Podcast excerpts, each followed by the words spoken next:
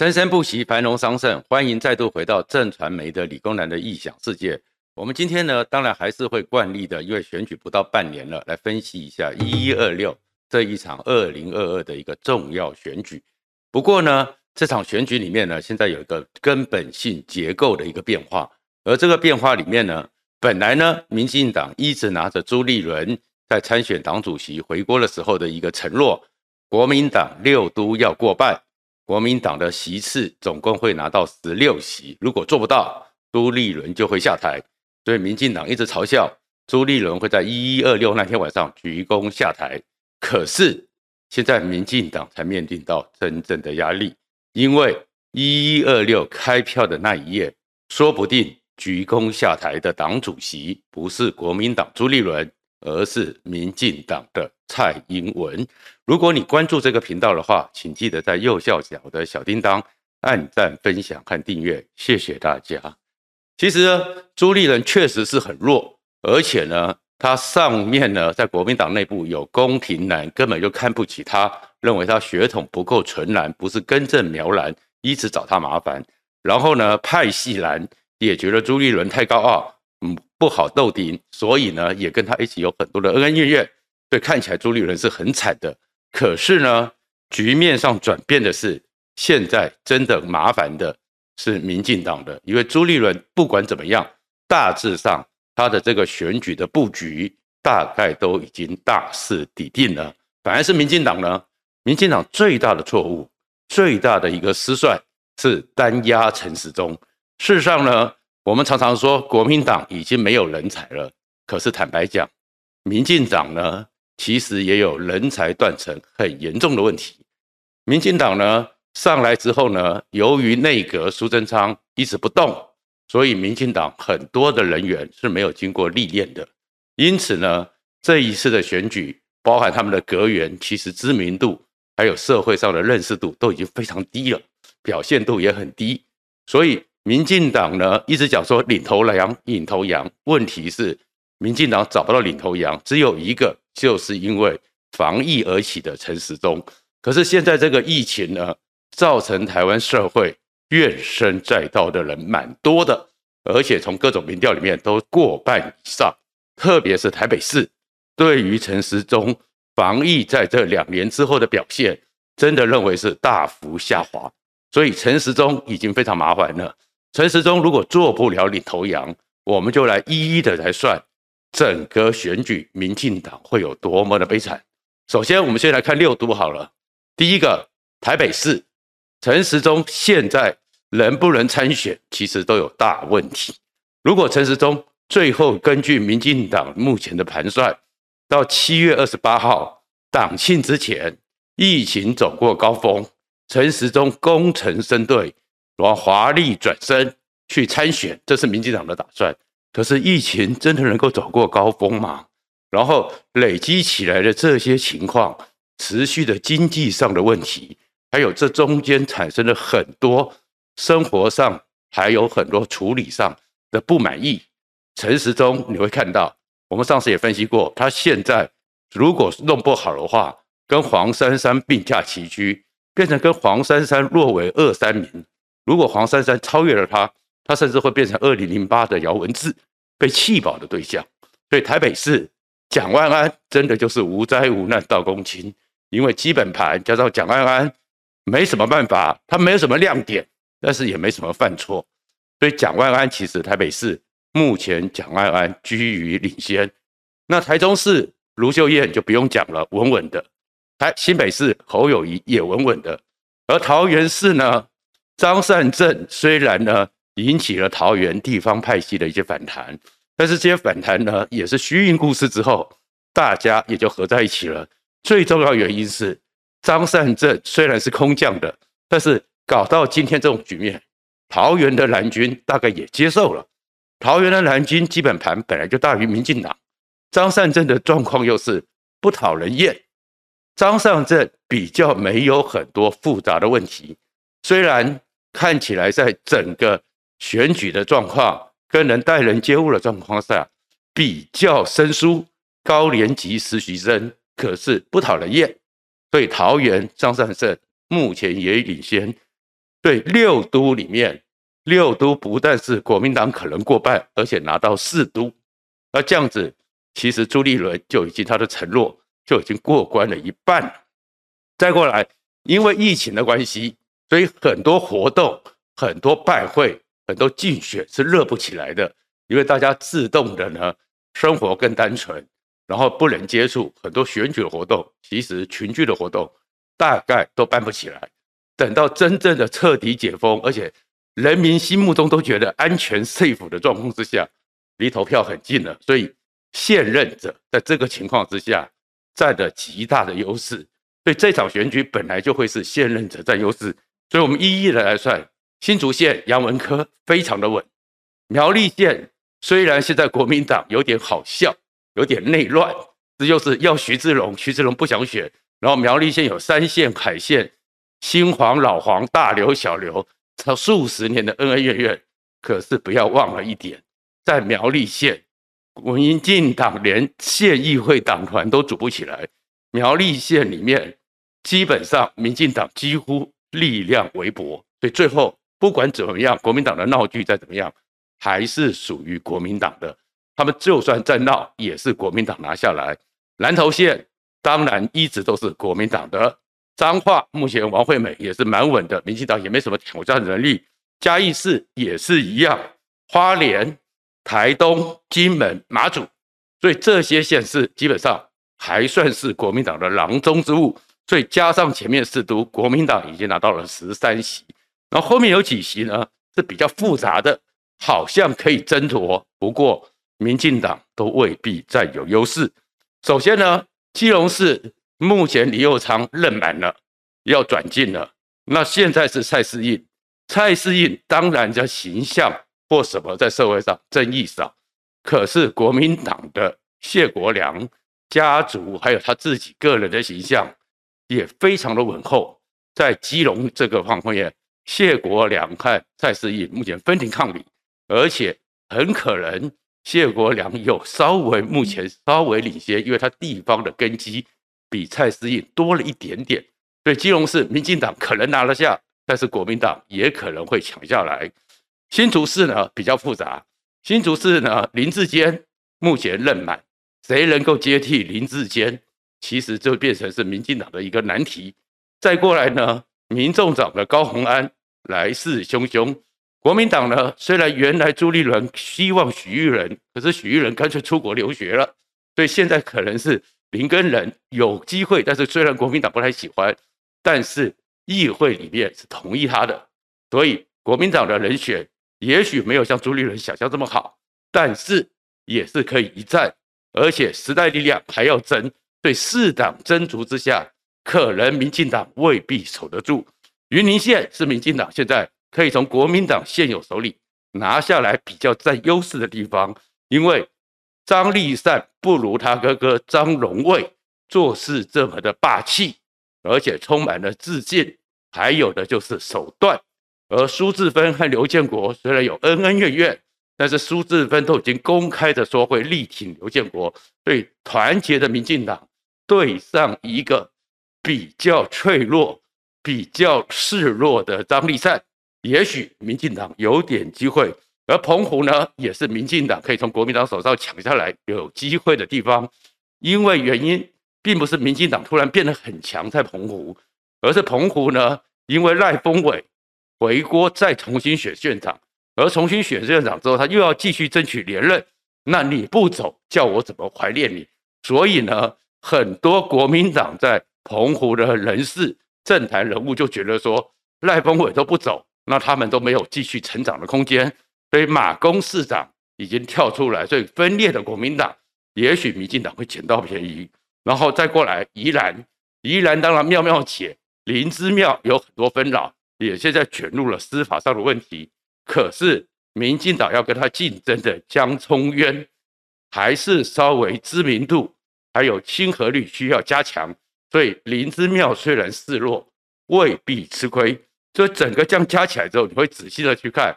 其实国民党目前有机会稳占十三席，六都里面就四席，然后剩下来的民进党在最稳的大概只有嘉义县、屏东高雄、台南。那这样的一个情况之下，反而是民进党的席次剧减，民进党剧减之下，党主席蔡英文当然要负责。所以一一二六这个情况之下，说不定朱立伦呢，没有我也是跟蒋万安一样，没有什么作为，捡到便宜。那这样的几个情况，蔡英文请辞党主席，那对整个台湾的政坛，特别是民进党的后蔡英文时代，权力上的争夺，会是一个惊天动地的巨变。当然，蔡英文是有做超前部署的，因为蔡英文大概也理解这个状况可能会发生，所以蔡英文为什么会把陈建仁让他重回民，申请加入民进党，然后可能就是如果蔡英文请辞，为了去平衡整个民进党内部的派系的问题，然后让陈建仁接党主席。这会是蔡英文的一个超前部署，可是这超前部署并不能解决掉民进党后面重大的剧烈的纷争。民进党的重大剧烈纷争是什么？如果选举的结果在这个情况之下，让国民党朱立伦捡到便宜，那当然国民党后面还一定会乱，因为朱立伦选总统，国民党内部里面很多人是不高兴的。朱立伦没下台之后，国民党会不会变成是二零一九？吴敦义啊，韩国瑜啊，各种力量的纷纷扰扰，那是另外一回事。可是民进党如果蔡英文负起责任，请辞了党主席，那么造成这个结果，行政院长苏贞昌该不该总辞？根据民进党的传统，他一定得下台。但是一定写下台之后，整个民进党的派系平衡，还有各种的纷扰都会开始。谁能够来接蔡英文呢？林权回国，林权已经没兴趣了。蔡英文能够信赖，那至于分量上足以，而且当过部会首长，当过一些选举上可能可以够资格当行政院长的，剩下两个人，一个人呢叫做郑文灿，一个人叫做林佳龙。那郑文灿如果说连桃园张善珍都拿下来了，然后郑文灿最近因为三加十一华航洛夫特整个声势下跌。完全没有先前的可以跟赖清德一争长短的气势。郑文灿当行政院长也是个弱势行政院长，镇不住局面。那林佳龙呢？当过台中市长，在民进党学运世代里面是大前辈，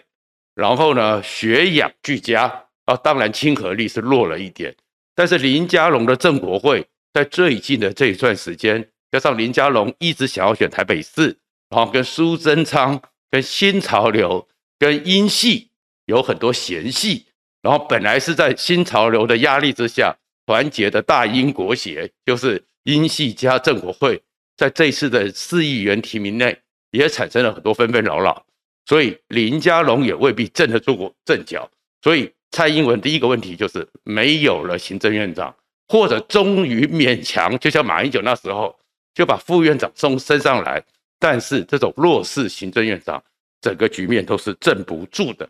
那民进党到底犯了什么错误呢？其实民进党真正的问题是，第一个呢，错误的认为说，是把单压一个人，政治上是没有所有的鸡蛋放在同一个篮子里，把这个领头羊就放在陈时中，错估了这场选举。第二个是民进党现在还有一个傲慢的心态，傲慢的心态是什么？认为说，哎，疫情过了，事情就过了，现在民众的不高兴。到时候就可以解决这个算盘彻底打错，没有错。在台湾社会里面，有很多时候因为一些单一的事件造成的群情纠纠，所以这个时候会让他说啊，事情过了，反正三个月后大家都忘了。可是有些事情，我们从台湾的经验里面，那个根深蒂固，不是你短短几个月，甚至一两年可以解决的。首先一个呢是生活，另外一个是价值。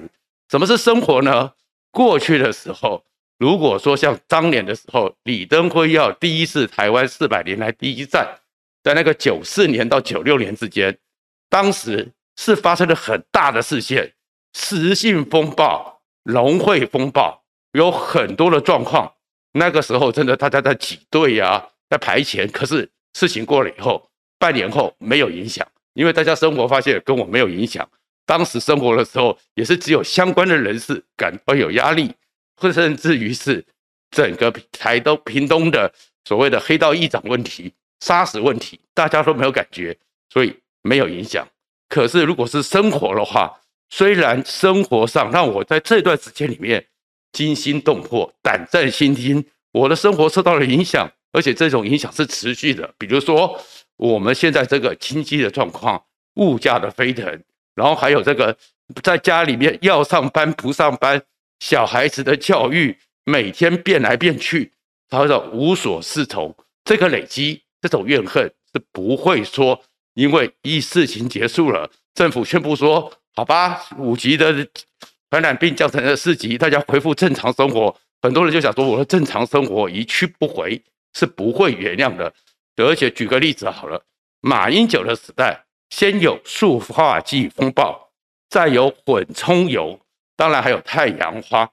这几个事件其实离选举都有一段时间，可是受害的人，当时真正的吃到塑化剂产生问题的人，或者吃到混充买到混充油产生问题的人，其实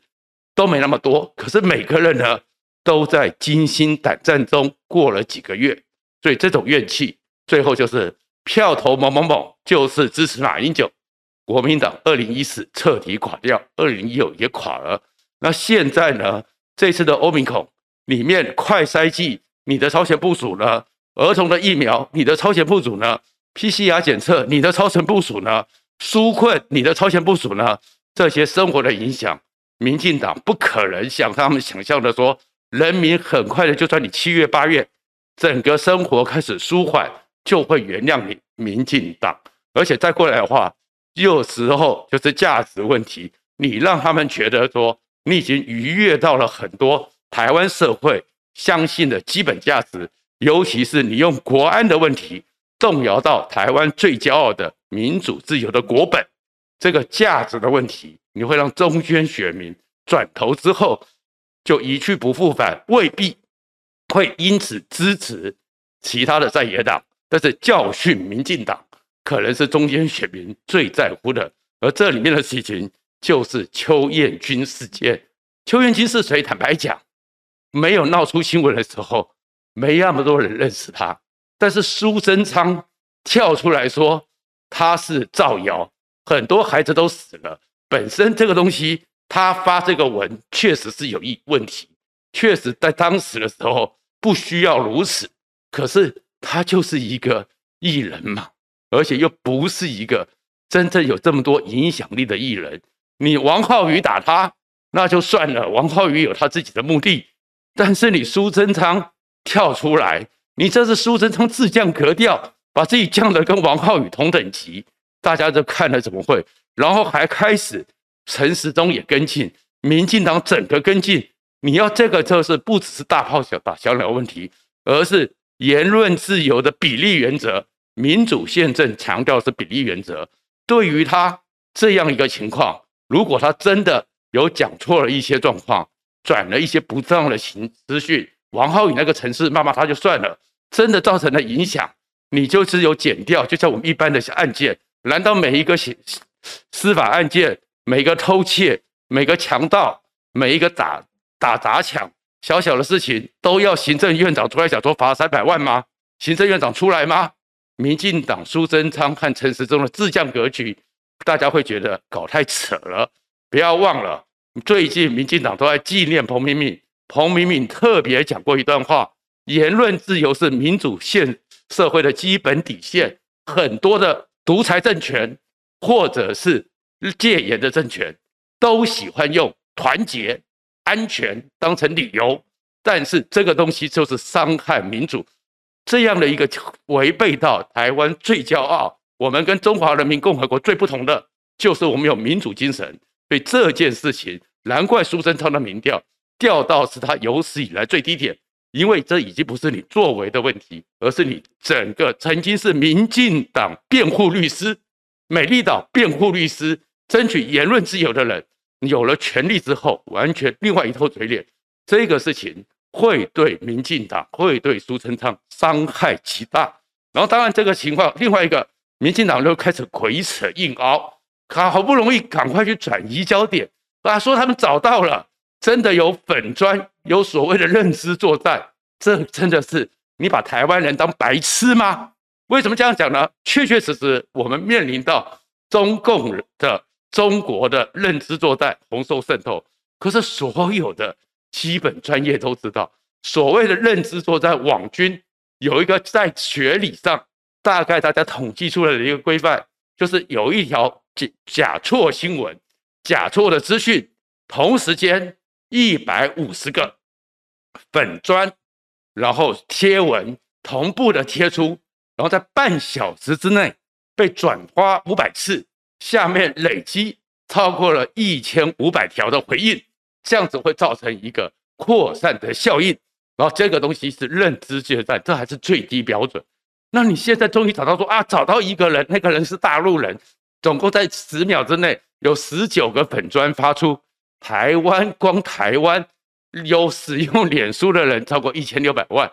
粉砖的话接近一千万，二十个、十九个，那个是微乎其微。拿这个东西去硬扯硬凹，所以陈水扁那个时代，红三军反胆的，让我们怎么教好孩子？硬扯硬凹，玻璃洗白安装，那个愤怒又出来了。所以在这种情况之下，民进党很危险了。啊，当然国民党也有他的危机，这个危机就是朱立伦去了美国了。那朱立伦当然他这一次。是要去背韩国瑜当时拒绝美国的一个补考，美国会留校察看。但是在现在美国这么完全的抗中挺台的局面之下，